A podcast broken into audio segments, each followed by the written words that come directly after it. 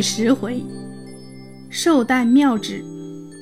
妙善公主将园中整理清洁，已经到了中午，耳边传来一阵悠扬的乐声，接着又是一片融和的笑语声。妙善公主知道他们来了，本想迎上去接驾的，可又想起刚才妙庄王说过有两位驸马同来，男女有别。贸然出去相见，觉得有点不妥，只好先看看二位驸马是不是一起来，再做打算。于是就站在僻静的地方，暗中观察。他见两位驸马果然一起来，便一转身回到佛堂去了，再也不肯出来相见。妙庄王带了一班人向逍遥阁走来，却没看见妙善的影子。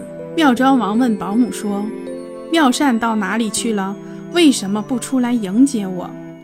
保姆便说：“公主本来准备在御花园门口迎接您的，后来看见两位驸马也一起来了，因为男女有别不好见面，这样才躲起来了。”妙庄王说：“胡说！这分明是他目无尊长，故意逃避。两位驸马是自己的姐夫。”见面也是应该的，难道永远躲着不见面吗？快去将他传来！要是再这样装模装样，我就让人把他抓来。保姆听了，跌跌撞撞地跑下逍遥阁，将妙庄王的话向妙善公主说了一遍。妙善只好硬着头皮跟着保姆走，到了逍遥阁上，行了礼，妙善公主就退立在一旁。他将阁上瞧了一下，只见一共摆着四席，其中的一席自然是妙庄王，下面上首的一席是大驸马与大公主并肩坐着，下手的一席是二驸马与二公主并肩坐着，最下的一席却也设着两个位置，但都空着，没人坐。他心中不免百般猜测。忽然，妙音公主扯着妙元公主。一起走到妙善面前，开言说：“好妹妹，我们自从分手之后，时常惦记着你，又听从你不遵从父王的旨意，被贬在这园中受苦。今天见面，你果然消瘦了许多。男婚女嫁是理所当然的事儿，你怎么可以违背呢？看看我和你二姐姐，现在不是很幸福美满吗？”说到这里，妙元公主也接口说：“是啊，大姐姐的话说的一点也不错。我暂且不说眼前的快乐生活，为了传宗接代，你也应该成婚啊！如果世上的女人都和三妹妹有一样的想法，那人不就要灭绝了吗？父王的希望也就在这一点，所以今天也替三妹妹设下一个双人的席位。”你就去做了末席，留个座位给你未来的丈夫吧。好妹妹，看在我们两个姐姐的面上，不要再使性子了。说完，妙音妙缘各牵着她一只手，想强拉她入座。妙善急得双手一阵乱摇，连吁带喘地说：“二位姐姐先不要动手，听我说。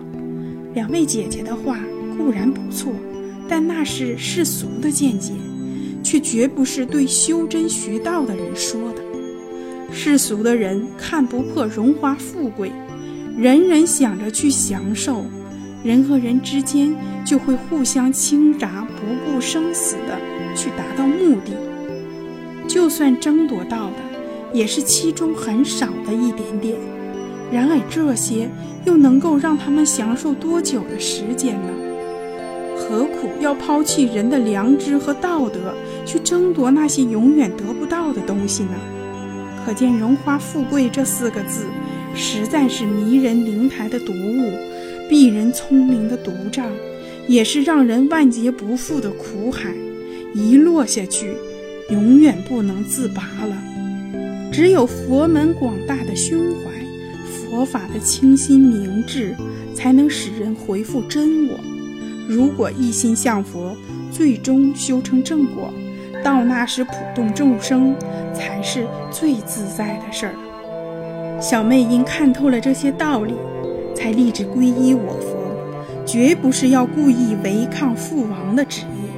二位姐姐一片好意，小妹只有心领了，请二位姐姐坐下喝酒，让我来伺候父王就是了。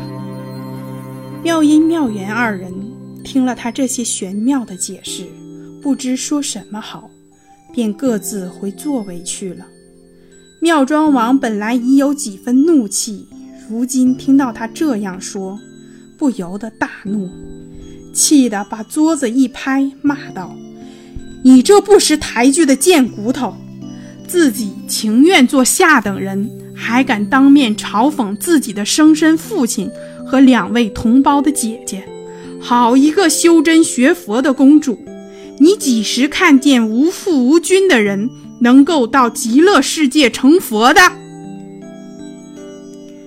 妙善公主说：“父王不要生气，孩儿再大的胆子也不敢犯上，是孩儿该死，还请父王宽恕，让孩儿伺候父王饮酒，替父王祝寿。”妙庄王怒气冲冲地瞪了他一眼，说：“谁要让你这不识抬举的贱骨头献殷勤？”你不把我气死就万幸了，还祝什么寿？一气之下，下令左右拿来粗布衣服，让妙善换上，连鞋袜也不准他穿，要他从今天开始到厨房去烧火做饭，每天要挑满十七个石缸的清水，劈两担烧火的木柴，一切事情都要自己一个人做，不准别人帮忙。还另外派了一名宫女，随时监督检查。如果做错事或偷懒，就用皮鞭抽打。工作中如果有空闲，还得编织草鞋，没有一点时间。妙庄王之所以用如此残酷的手段去对付亲生女儿，是因为一来在气头上，难免处罚的过分了些；二来也有他的用意。他以为妙善现在做浇园养花的工作还不够辛苦，一有空闲就会去诵经念佛，罚他每天做忙到晚上的工作，没有休息。一方面让他受极度劳累的痛苦，能够悔悟自己的错误想法；另一方面使他没有空闲时间去诵经念佛，逐渐脱离那个虚无缥缈的世界，不再执迷不悟。可是妙庄王的这一番心计，最终还是失败了。